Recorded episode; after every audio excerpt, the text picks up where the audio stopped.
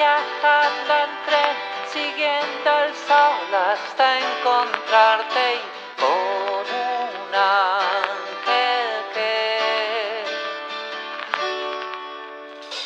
no olvida el tiempo que viví. Cuando buscaba por dónde empezar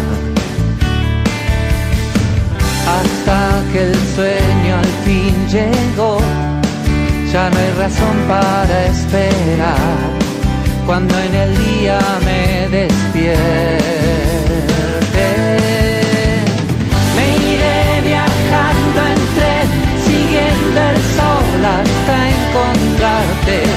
Iré soñando el sur, dejando atrás mi piel gastada. Muy buenos días a todos, ¿qué tal?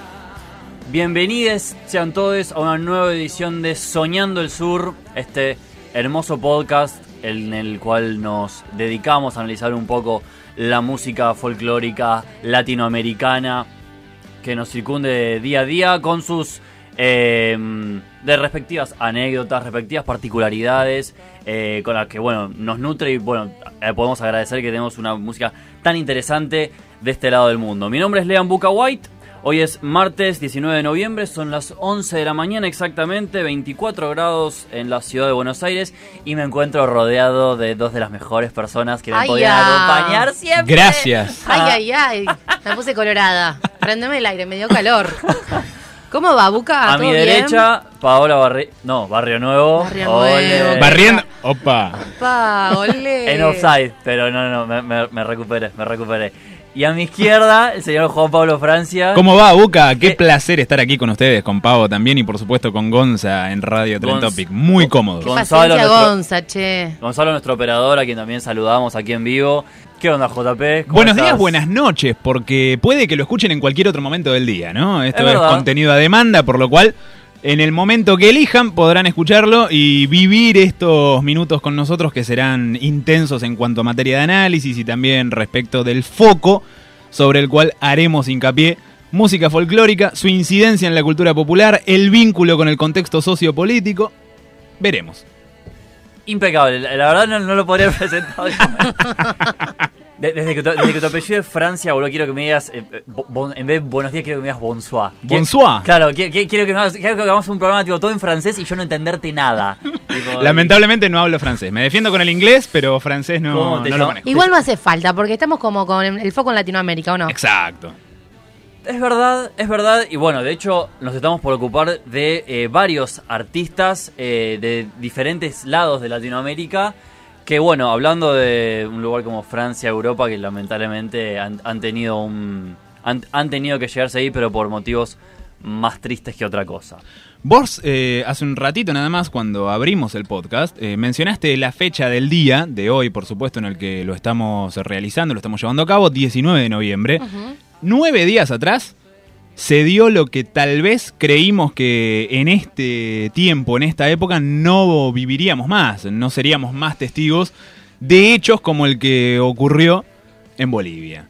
Lo que ha sucedido en, en Bolivia es realmente grave porque tenemos que, que decirlo por su nombre. Yo al menos siempre elijo aclarar que un golpe de Estado no, no admite sinónimos ni eufemismos, es lisa y llanamente un golpe de Estado. Así es. Y eso es lo, lo que se ha producido en Bolivia y, y lo que todavía continúa sucediendo en un contexto por demás complejo, de muchísima represión, de un Senado completamente vacío y un presidente electo por fuera de las irregularidades dentro de las elecciones que se hayan dado o no, comprobadas o no por la OEA, lo cierto es que Evo Morales tenía que cumplir su mandato hasta el mes de diciembre y se ha visto forzado no solo a renunciar, sino a exiliarse. Y ahí creo que damos en una palabra clave. Exactamente. Eh, es, es esta palabra y este concepto que, bueno, nosotros, como de repente que rondamos entre los 20 y los 30, eh, creíamos realmente que no íbamos a llegar a vivir jamás. Pero bueno, justamente como parte de la idea de este programa, de este, de este podcast en realidad, que dicho sea de paso, estamos haciendo para la Universidad de San Martín, Sí. eh, para una- la materia de Seminario de Música Popular. Docente Darío Núñez. Asistente Darío Núñez, exactamente.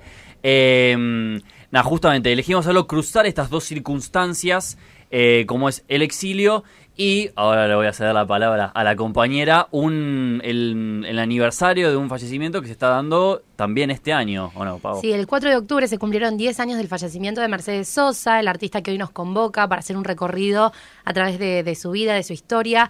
Eh, artista que también tuvo que exiliarse y que vamos a andar un poco con eso, ¿no? Donde todo tiene que ver con todo, donde la historia se repite, donde parece que estamos leyendo, no sé, estudiando para la Universidad del siglo XV con sojuzgamiento, muerte, sangre, represión, un contexto súper triste, angustiante y que te genera empatizar, ¿no? Con nuestros hermanos latinoamericanos cuando uno ve por las redes sociales lo que se llega a ver y cuando uno puede empezar a imaginar lo que todavía no se ve. ¿No? Con esto de, por un lado, los periodistas que, que bueno, los tuvieron que, que sacar, digamos, y proteger porque también estaban acusados de sedición y uno piensa, ¿no? Si no hay periodistas internacionales que muestran lo que está pasando en Bolivia, ¿qué puede llegar a pasar? Exactamente, tal cual. Decidimos, eh, dicho sea de paso para los oyentes, eh, que de repente se le está preguntando, bueno, ¿y la música dónde está? No podíamos dejar de pasar por alto este, este contexto eh, tristemente tan particular que estamos viviendo, porque de lo contrario era como dejarlos o sea, si- sin base, sin puente, sin nada, para lo que eh, estamos por escuchar. Dicho sea de paso, compañeros, eh. Diga. ¿han, ¿han escuchado a Mercedes? Por ¿Han- supuesto. que, por ejemplo, que algo, algo que te guste en particular. Creo que se hace indefectible hablar de todo cambia, ¿no? En algún momento de nuestra escolarización lo hemos tenido que cantar o utilizar en algún acto de, de colegio y ha sido siempre parte de, de esa materia, ¿no? De música, que vaya paradoja, casualidad o causalidad, es también la que hoy nos convoca aquí en el estudio para, para hacer este, este podcast. Así sí, es. particularmente yo no soy de escuchar folclore, no por nada en particular, digamos, pero sí me llamó la atención al momento de elegir, bueno, sobre qué hablar eh, para la materia y demás, y un poco al hacer la investigación, el folclore te termina conquistando, y sobre todo Mirá. aprender un poco de Mercedes Sosa, que la verdad que más que lo que puedo llegar a conocer, la- lo mínimo indispensable, esto de, bueno, escucho una canción en la radio, eh, sobredosis de TV la usa mucho, por ejemplo, y demás, pero la verdad que conocer un poco de su historia, uno, eh, no sé, como que la empieza a querer, yo que no la conocía mucho, ahora la quiero. ¿Les parece si entonces eh, pasamos a escuchar un poquitito del tema principal que nos, que nos convoca hoy? Obviamente. Sí, pero no sin antes terminar de contextualizar, permitime Buca, recordemos que las elecciones generales en Bolivia se llevaron a cabo el 20 de octubre del presente año, por supuesto, 2019. Días después, el 10 de noviembre, se terminó de dar lugar al golpe de Estado en Bolivia. Posteriormente, la autoproclamación de Yáñez, bien digo, como presidenta, presidenta, muchísimas comillas, Sí. eh, bueno, con un Senado vacío, completamente vacío, y la Biblia ingresando, según sus propias palabras, al Palacio de Gobierno de Bolivia. Esto también me parece que es interesante porque cuando se realiza algo tan grave, tan drástico como un golpe de Estado en nombre de Dios, Sí. bueno, creo que termina de representar también el sector del cual proviene la, la idea y, y el golpe en sí mismo, ¿no? Exactamente. Vamos a escuchar entonces la versión de Mercedes Sosa de Todo Cambia.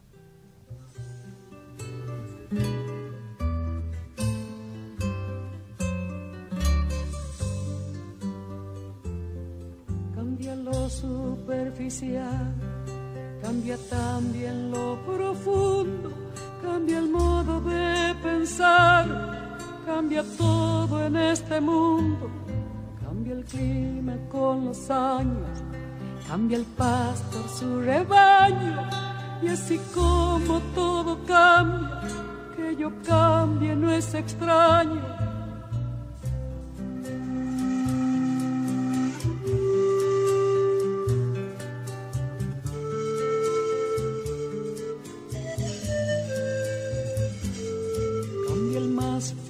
Brillante, de mano en mano su brillo.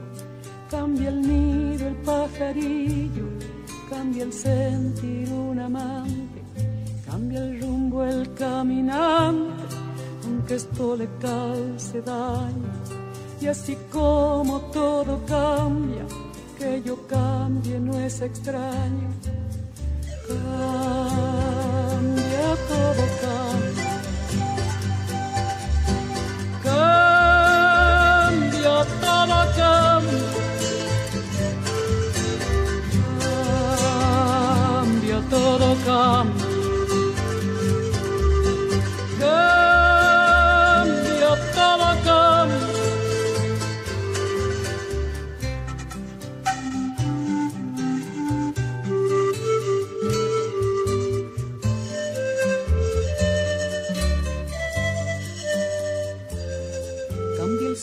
Su carrera cuando la noche subsiste.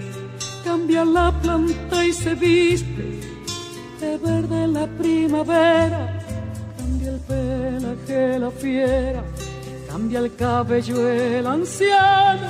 Y así como todo cambia, que yo cambie no es extraño.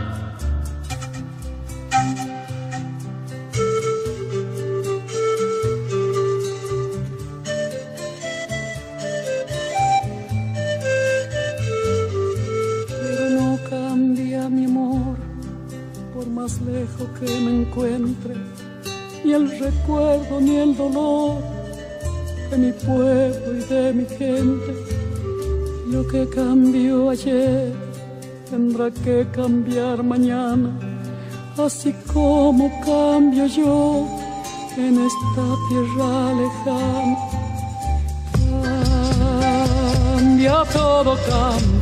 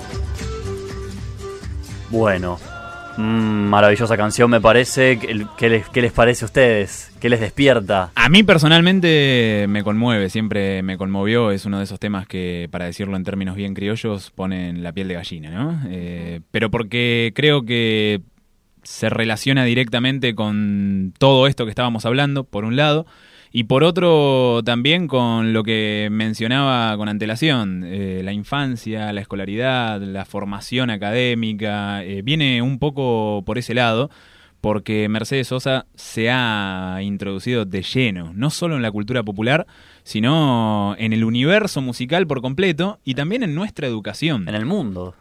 Pero cuando hablamos de, de un músico o un artista o un artista que, que se mete en la currícula escolar, es porque de verdad... eh, a- algo ha pegado. Exactamente. a- algo ha atravesado. A mí me pasa que me empecé a, a emocionar con la letra cuando conocí un poco el contexto en el cual ella lo interpreta y a interiorizarme un poco más en la letra. Así por escucharla, al principio no me pasaba mucho, pero bueno, un poco como veíamos en las clases de música, ¿no? Como un análisis de la canción o cómo puede uno conectar en lo que yo entiendo que igual a, a mí a, a mí sola me debe pasar que la escucho y no me pasa nada.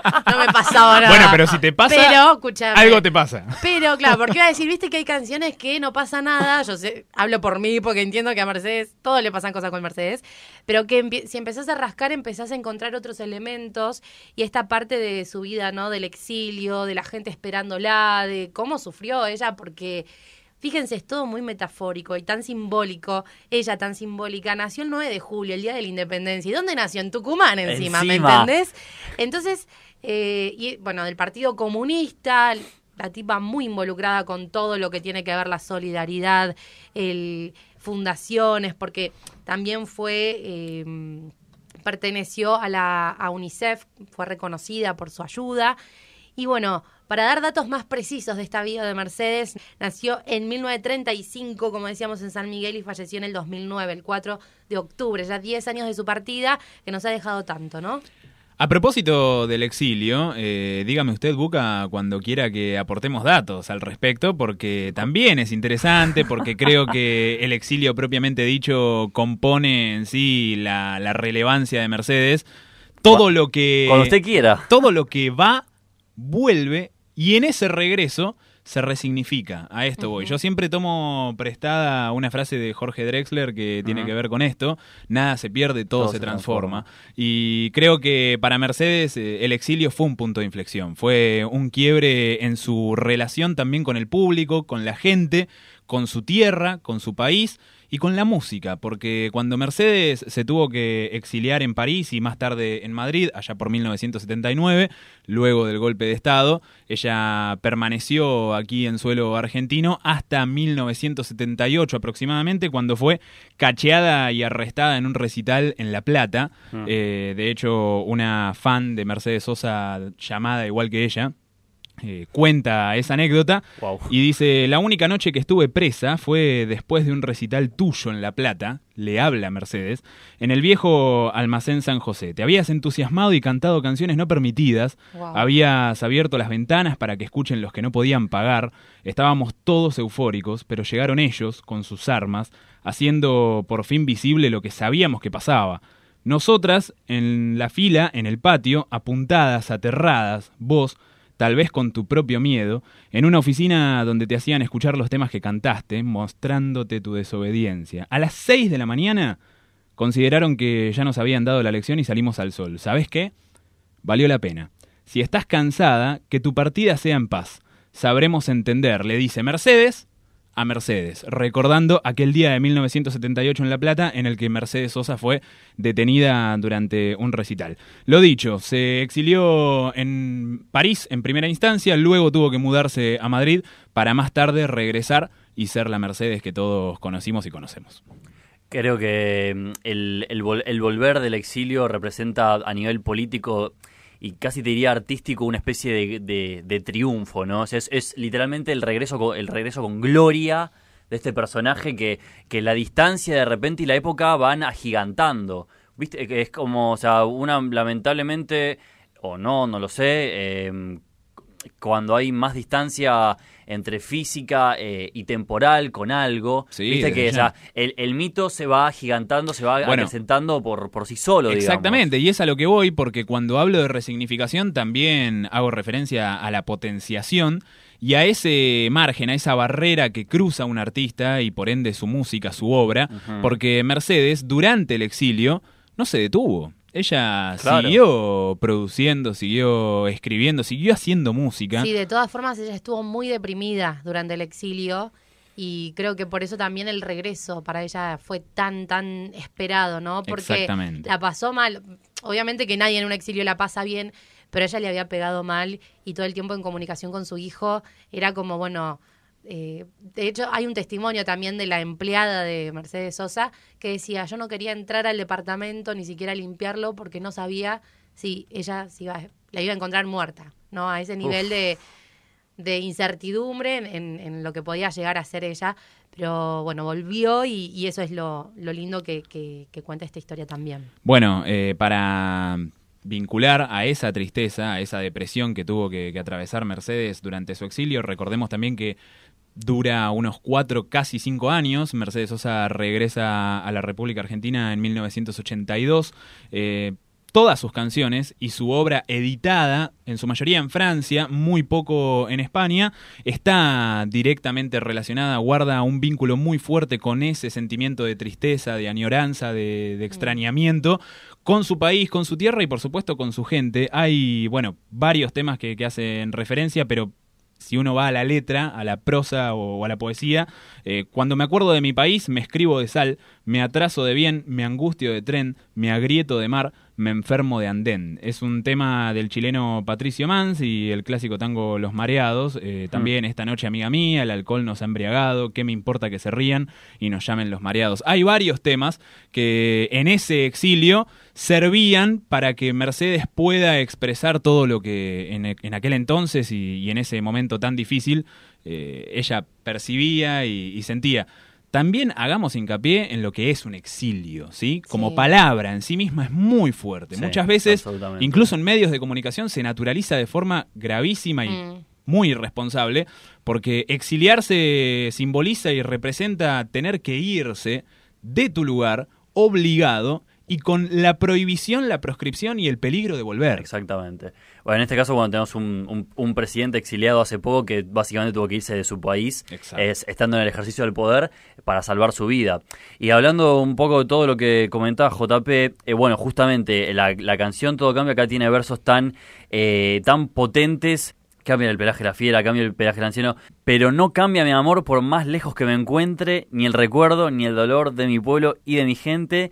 Lo que cambió ayer tendrá que cambiar mañana, así como cambio yo en esta tierra lejana. Es, es terrible, es, es, es muy profundo, es muy potente y al mismo tiempo es muy triste. Eh, y además, eh, creo que otro dato que le suma muchísimo a la cuestión, por ahí algún oyente se decepcionará aquí un poquito por el dato que estamos por tirar, pero ¿saben cuántas canciones compuso Mercedes Sosa en su vida? Mercedes Sosa, ¿Cuántas? permitime que quizás spoile, A es ver. más intérprete que autora. De hecho, no es autora. Exacto. Eh. Mercedes no, no, no compuso, simplemente interpretaba canciones de terceres. Y en este caso, de hecho, todo cambia. No le, por supuesto, no le pertenece a ella. Le pertenece al chileno Julio Nunhauser, que eh, fue fundador del grupo Quilapayún, eh, un grupo de música chileno. Eh, y también de Amerindios, que rondan más o menos la misma época. De hecho, eh, el, el track Todo Cambia, la canción Todo Cambia, fue compuesta en 1983. Está editada bajo el, en, el, álbum del mismo título, eh, bajo el nombre de Amerindios, justamente. Y fue compuesta en Suecia, que fue el lugar donde se exilió también Numhauser, eh, perseguido por la dictadura de Pinochet, eh, tras, bueno, eh, haber llevado durante mucho tiempo un mensaje de izquierda progresista, tanto con Amerindios como con Quilapayún en su momento. Y es muy loco de pensar que mm, una, una canción sobre el exilio, cantada originalmente en castellano, pueda ser retomada por casi cualquier otro artista que estuviese exiliado en su momento. Eh, y en este caso es muy particular porque se cruza con Mercedes, alguien que, como acabamos de mencionar, reafirma su grandeza una vez que vuelve en el 82. Eh, y, y re- literalmente retoma este tema eh, que se vuelve algo latinoamericano, popular. Eh, si bien esta canción Todo Cambia fue estrenada justamente por Dunhauser aquí mismo en Argentina en el Festival Latinoamericano de Cosquín en 1984. De ahí Mercedes Sosa lo agarraría para eh, hacer, para volver, para volverlo al cover que lo conoce- que conocemos popularmente, que es a que literalmente popularizó, por no decir masificó, eh, en el disco Será Posible el Sur del año 1984. Eh, la dictadura en Chile todavía no se había acabado, más sí aquí, eh, pero bueno, justamente no, deja de resignificarse por estas eh, di- discoordinaciones cronológicas, digamos, entre unos países y otros. Quería, para terminar de conformar el escenario en el cual Mercedes se tuvo que exiliar y también para darle la significación que verdaderamente tiene ese término, eh, aportar algunos datos más que, que me parecen tan necesarios como relevantes. Hablábamos de que en el 82 Mercedes logra regresar aquí a suelo argentino, pero en ese entonces realiza una serie de, de recitales eh, que generan la pregunta, escuchen bien, de Carlos Alberto Lacoste, les sonará muy probablemente por el ente autárquico 1978, la Copa del Mundo. Lacoste fue presidente de la Asociación del Fútbol Argentino previo al ingreso de Julio Grondona allí a la sede de Viamonte, ocupó diversos cargos y fue también el responsable de preguntar quién le dio permiso a Mercedes Sosa para estar en mi país. Eh, recién podría volver a radicarse finalmente Mercedes aquí en Argentina, eh, allá por 1984, una vez que la democracia desde ya fuera restablecida cuando se eleccionó y, se eligió a Alfonsín. En el 83 participó junto a otros destacados músicos latinoamericanos en el histórico Concierto de La Paz y hay algunos otros datos que me parece que también hacen al contexto. Repito, exilio es muerte en vida. Exactamente.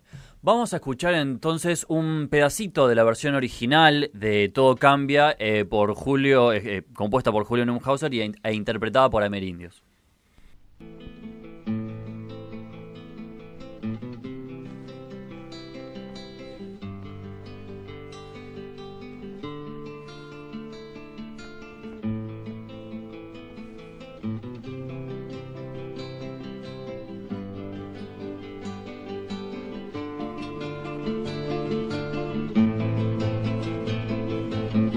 Cambia lo superficial, cambia también lo profundo, cambia el modo de pensar, cambia todo en este mundo, cambia el clima con los años, cambia el pastor su rebaño, y así como todo cambia, que yo cambie no es extraño. Cambia el más fino brillante, de mano en mano su brillo, cambia el nido el pajarillo, cambia el sentir un amante, cambia el rumbo el caminante, aunque esto le cause daño.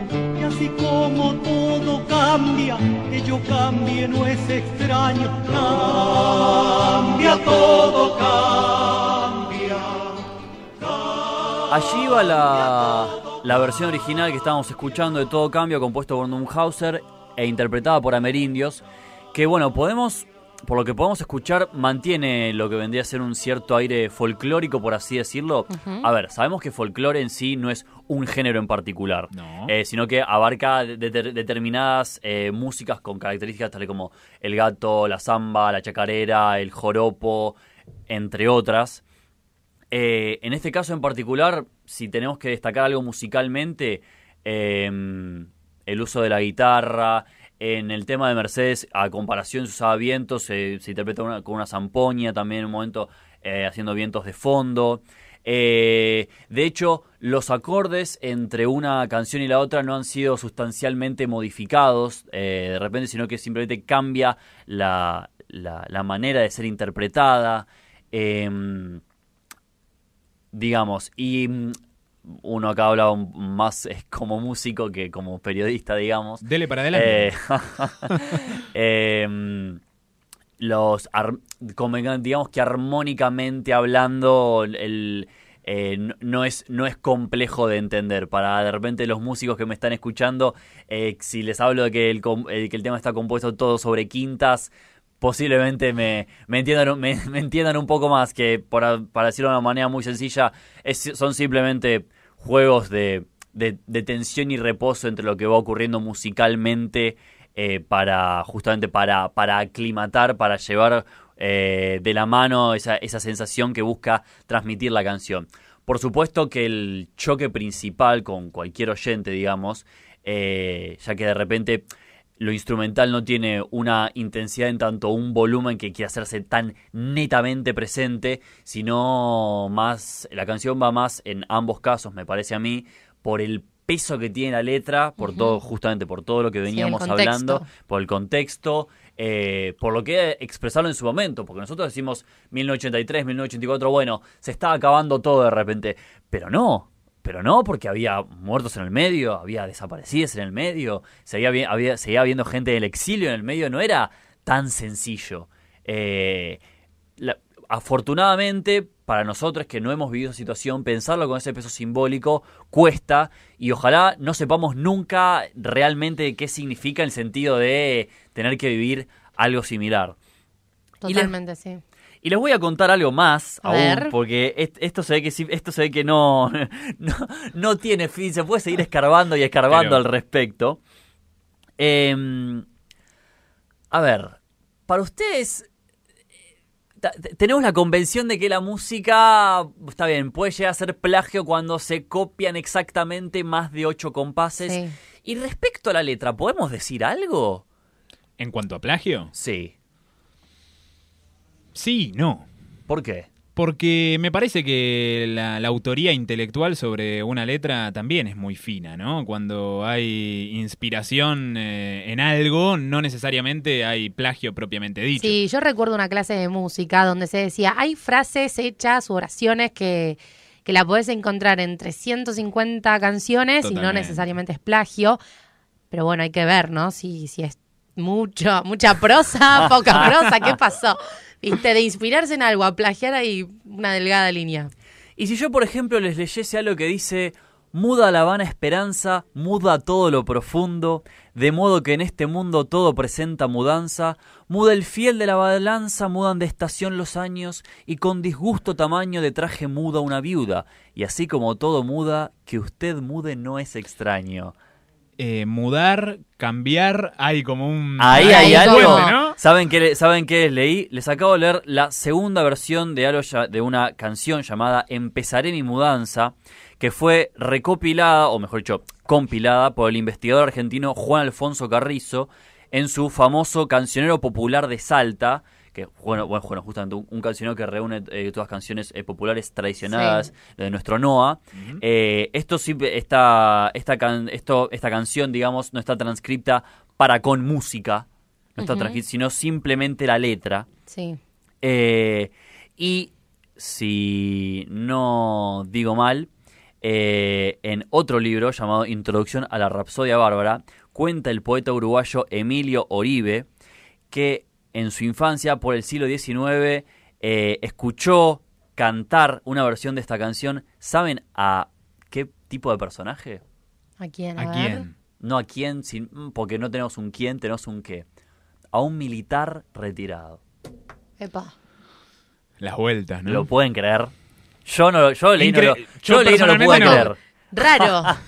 Raro. Tremendo, tremendo, o sea, tre- tremendo porque a ver, Pedazo de contrasentido. Sí, sí, sí, totalmente. Y además es como, a ver, eh, pe- pensándolo un minuto, es, es, viste, es, es en el sentido de decir eh, eh, cómo dan, cómo dan vuelta las cosas en tanto, cómo dan vuelta las cosas en tanto eh, unas- unos pequeños versos fueron retomados por un tercero para después hacer otra canción completamente distinta y con, con un significado simbólico, nada, increíble. No, la verdad no, no, no. Mirá qué dato nos tira Buca, che. Nos tiene como... Claro. Nos quedamos todos mirándonos. Recalculando, No, no, no, pero hay producción acá, ¿eh? Hay No, no, producción, no, por no, supuesto, no, por supuesto.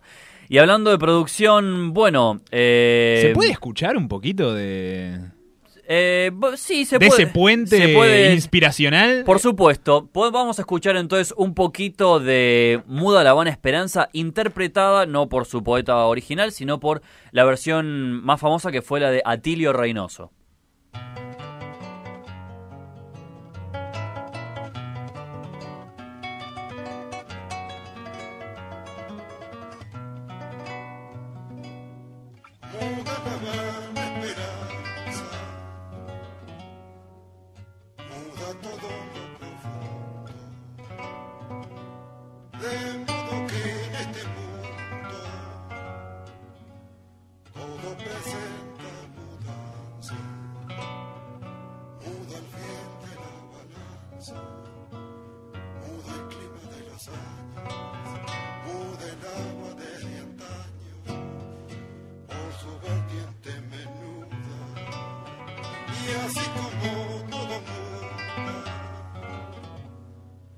Yo mudé es extraño.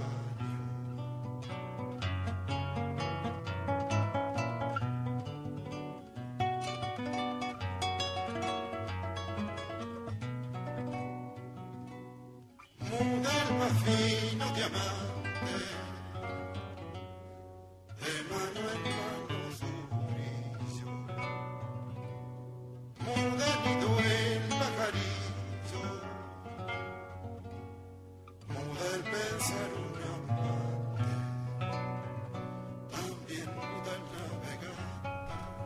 Ahí escuchábamos entonces Muda la Vana Esperanza de Atilio Reynoso, donde se cruzan como estas tres versiones de lo mismo que acabamos de escuchar. eh, eh, y una impecable prueba de cómo todo se va resignificando a medida que pasa el tiempo y Ujú. quién sea el intérprete que lo agarre, ¿no? Totalmente. Vamos a ir cerrando este, este podcast de, destinado a Mercedes, ¿no? Que está más viva que nunca entre nosotros. Así es. En este contexto, bueno, hoy lamentable de Latinoamérica, donde hay que seguir la lucha.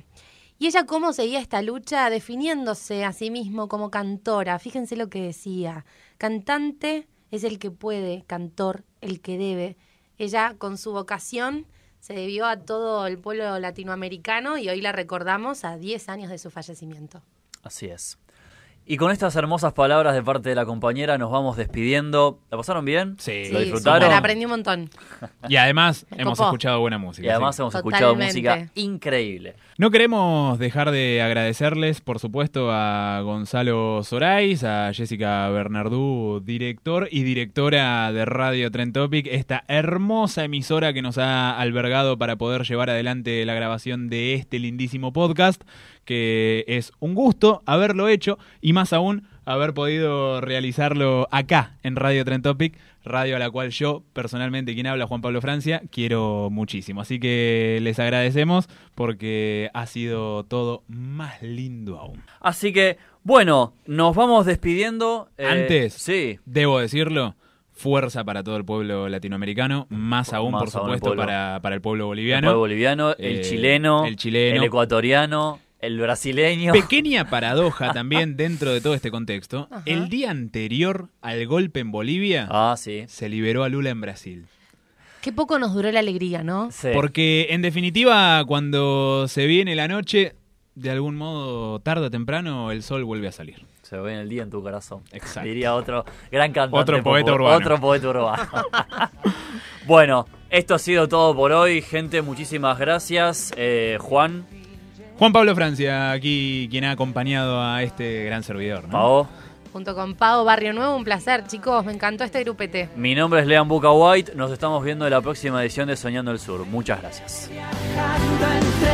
Siguiendo el sol hasta encontrarte, iré soñando el sur, dejando atrás.